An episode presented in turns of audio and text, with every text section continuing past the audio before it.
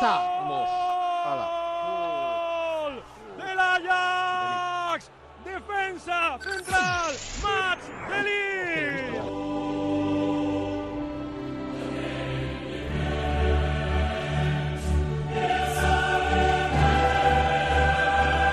Gol del Tottenham, marca Heung Min Son.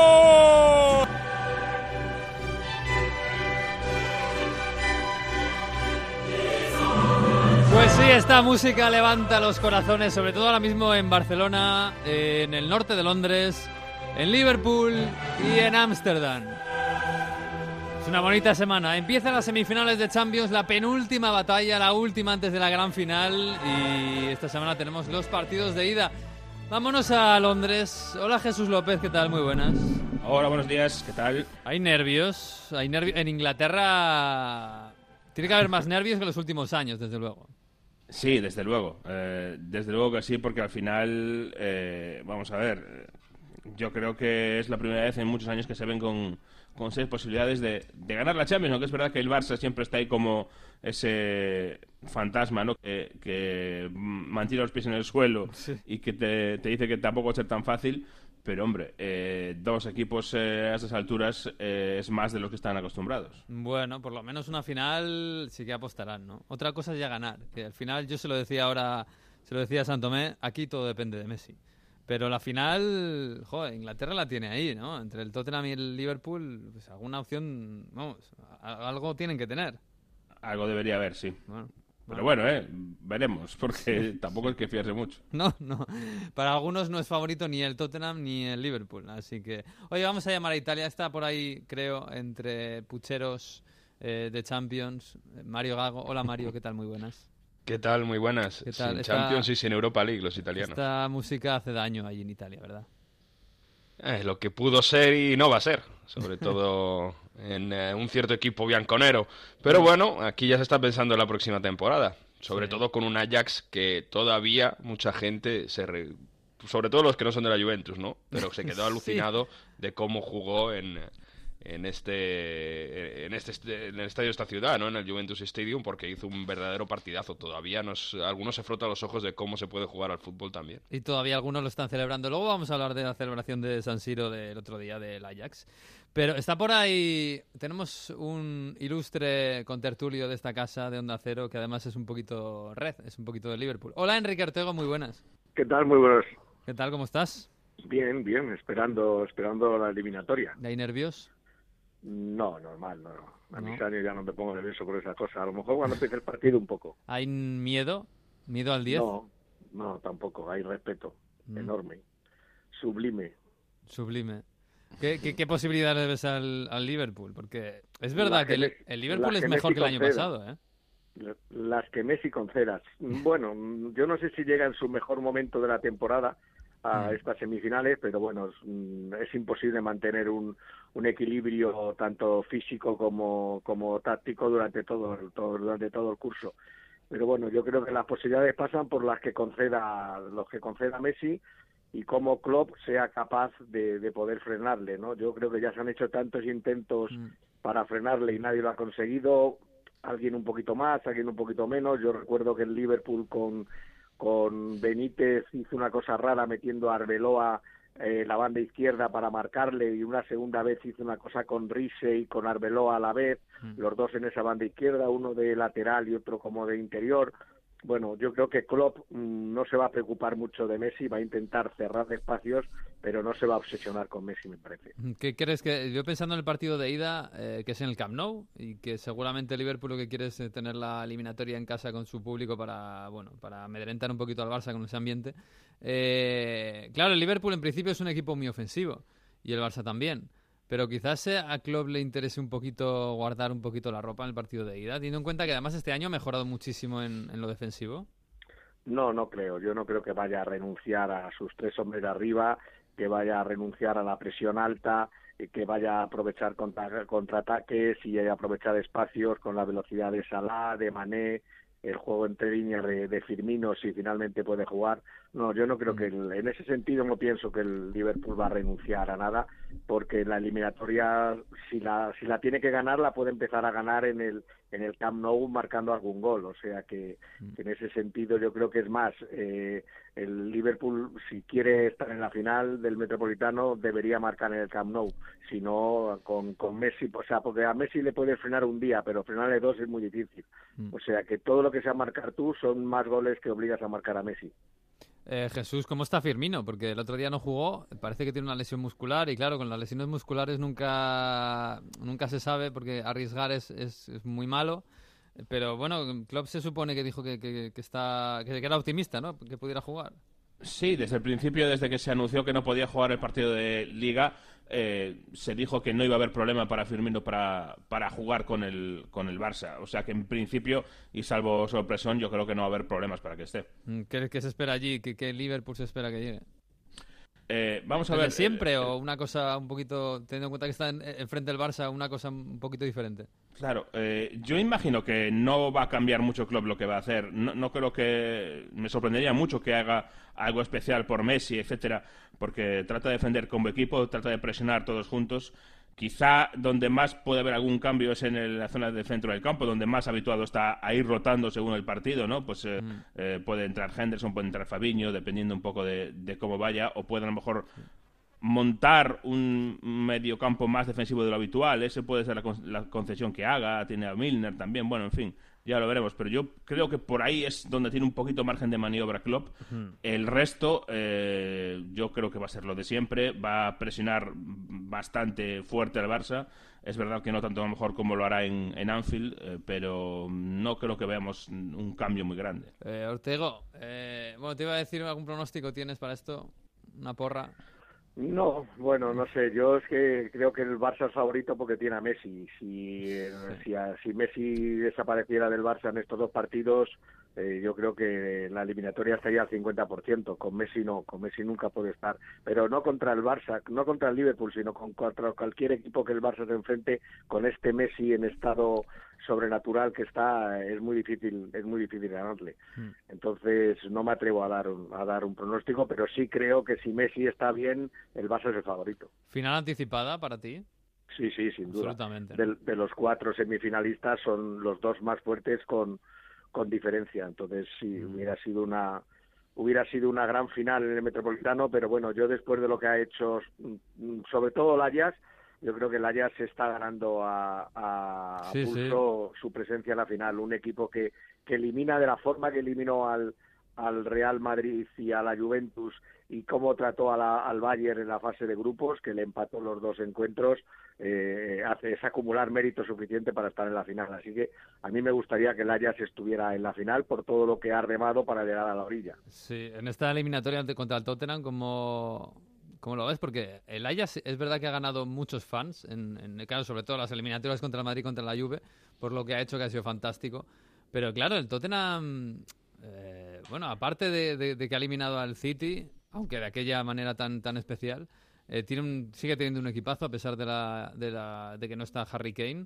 Eh, a mí me cuesta dar... Tampoco está Son el primer partido, ojo, ¿eh? Tampoco está Son, es verdad, en el primer partido. Claro, a mí me cuesta mucho dar a, este Ayas como favorito, a pesar de lo que ha hecho contra el Madrid pues contra yo sí lo veo, yo sí, lo veo como favorito, porque yo creo que ya este equipo, después de lo que ha hecho, va a seguir jugando igual. Si ha jugado igual en el Bernabéu y en el Juventus Stadium, mm. va, a va a seguir a su ritmo, a presionar el campo contrario, a tener el balón, a ocupar, a ocupar el, el campo rival y, a jugar al ataque, ¿no? Entonces los jugadores yo creo que están en confianza, están en un buen momento, físicamente andan bien, son jóvenes, bueno, algunos como Tadis no tanto, pero bueno, el resto mm. eh, tiene una, una media muy buena y yo creo que, que, tiene que aprovechar la coyuntura de que no está King y, y también que no está Son en el, en el primer partido. Mm, bueno, pues vamos a ver. Me decía Santome que, el, que el, para el Barça era, más complicado ganarle al, al Liverpool eh, a doble partido que en un solo partido de una final.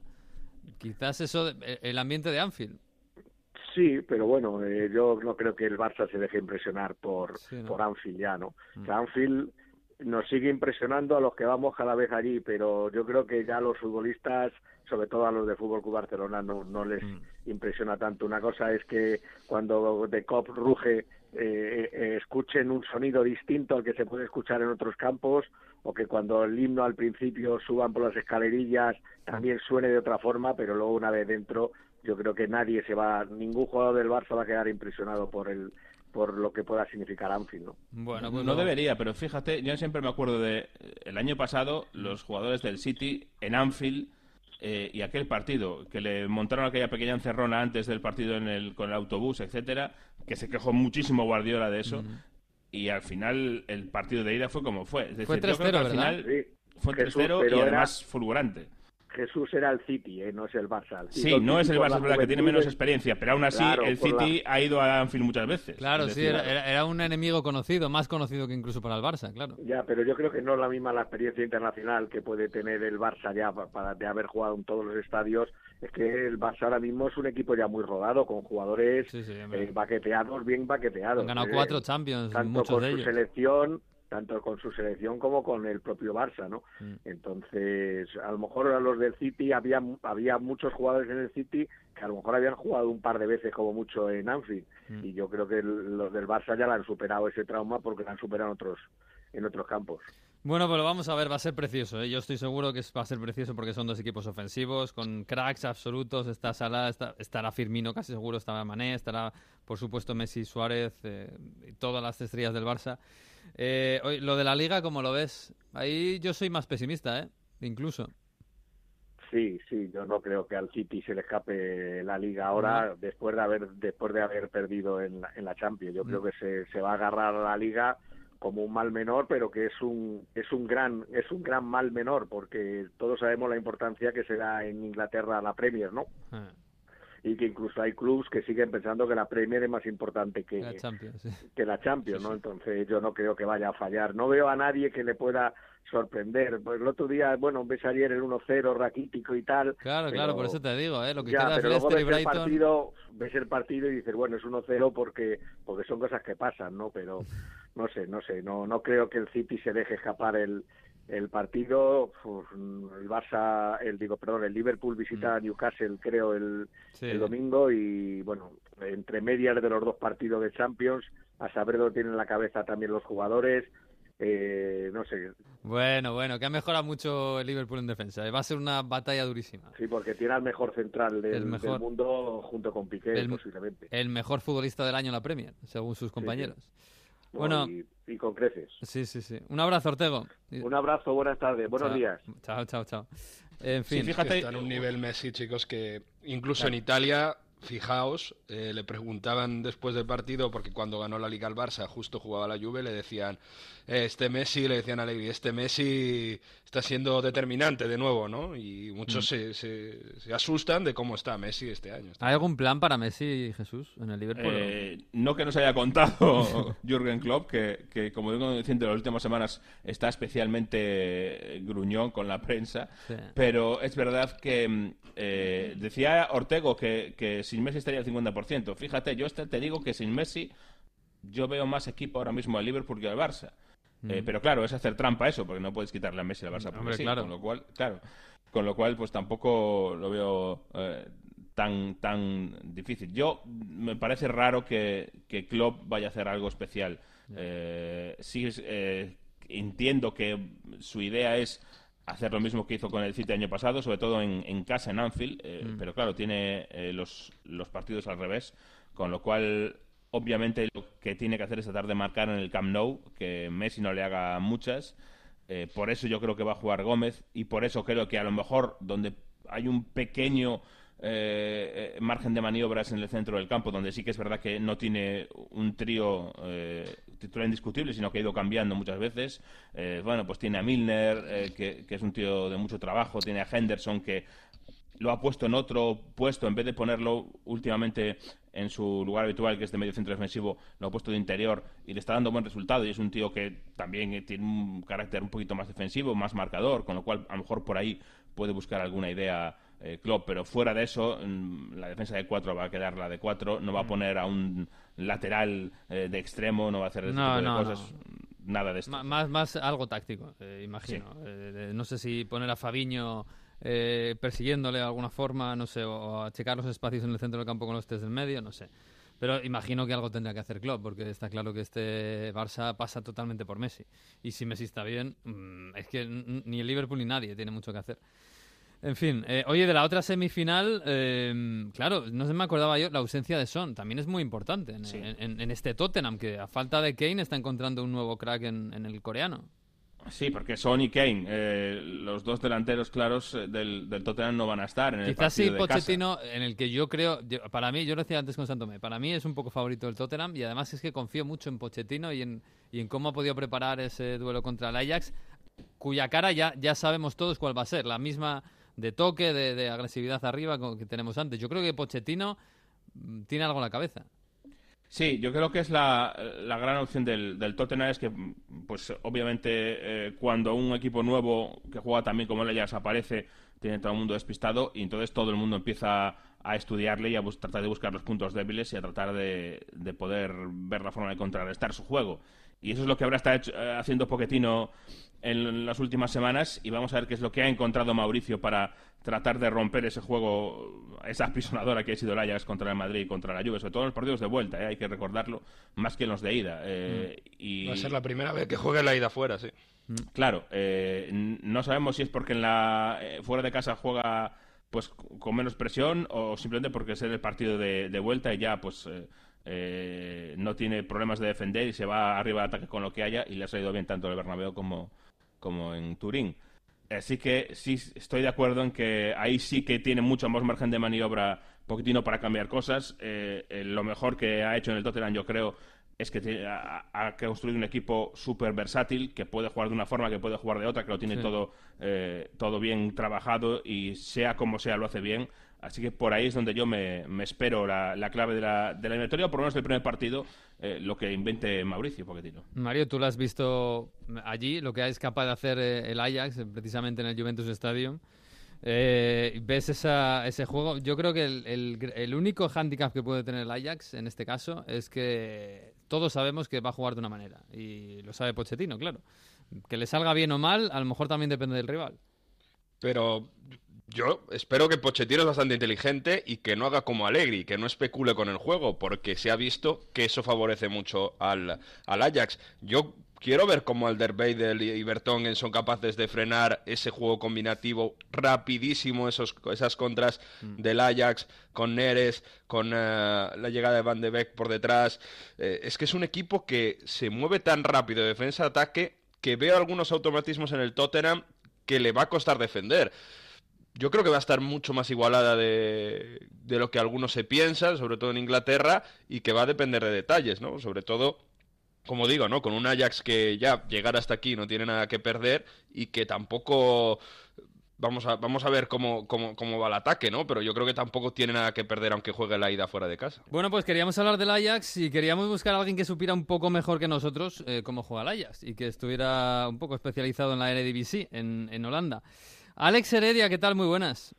Hola, buenos días. Bu- Encantado de estar por aquí. Muy bien, compañero de Soccer City Media, eh, especialista en la liga holandesa. Eh, claro, ¿qué podemos esperar de este Ajax? Más allá de lo que hemos visto en el Bernabéu y en el Juventus Stadium, que ha enamorado a toda Europa, eh, ¿cómo llega el Ajax?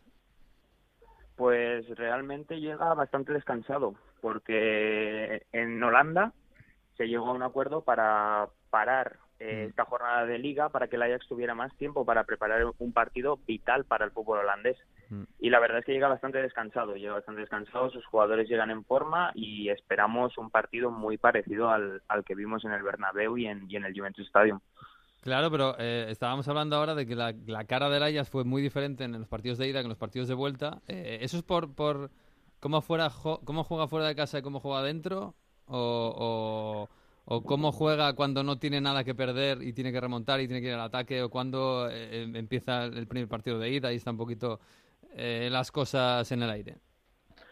Pues realmente parece que a este grupo de jugadores les va mejor cuando no tienen nada que perder realmente. O sea, juegan con total libertad, juegan sin miedo, sin respeto, da igual en el campo en el que estén y se pudo ver en el Bernabéu.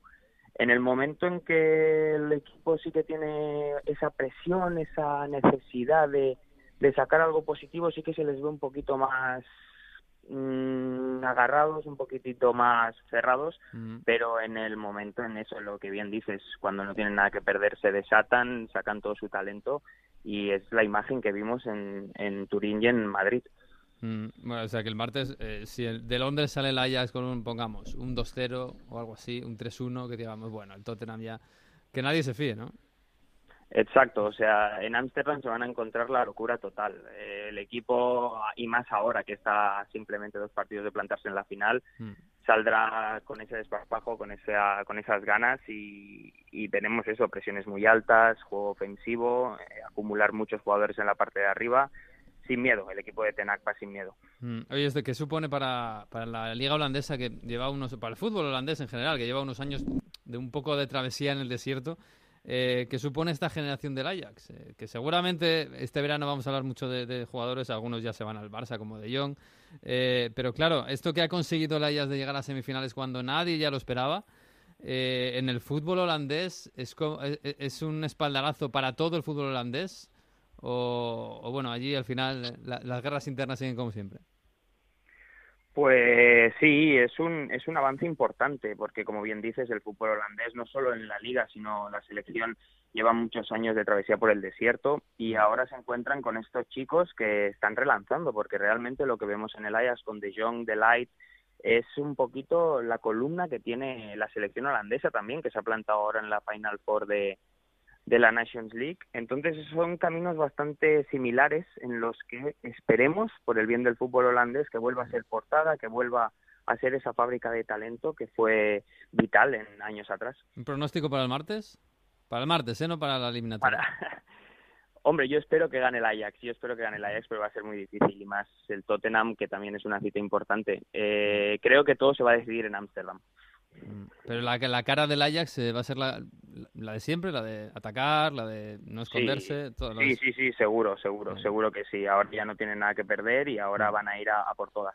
Bueno, pues eh, Alex, pues nada, pues muchas gracias y vamos a ver el martes qué, qué cara del Ajax vemos y vamos a ver si este Ajax histórico llega a la final, que sería la bomba, ¿eh? Sería la bomba. Pues sí, sería una noticia fantástica. Muchas gracias. Un abrazo.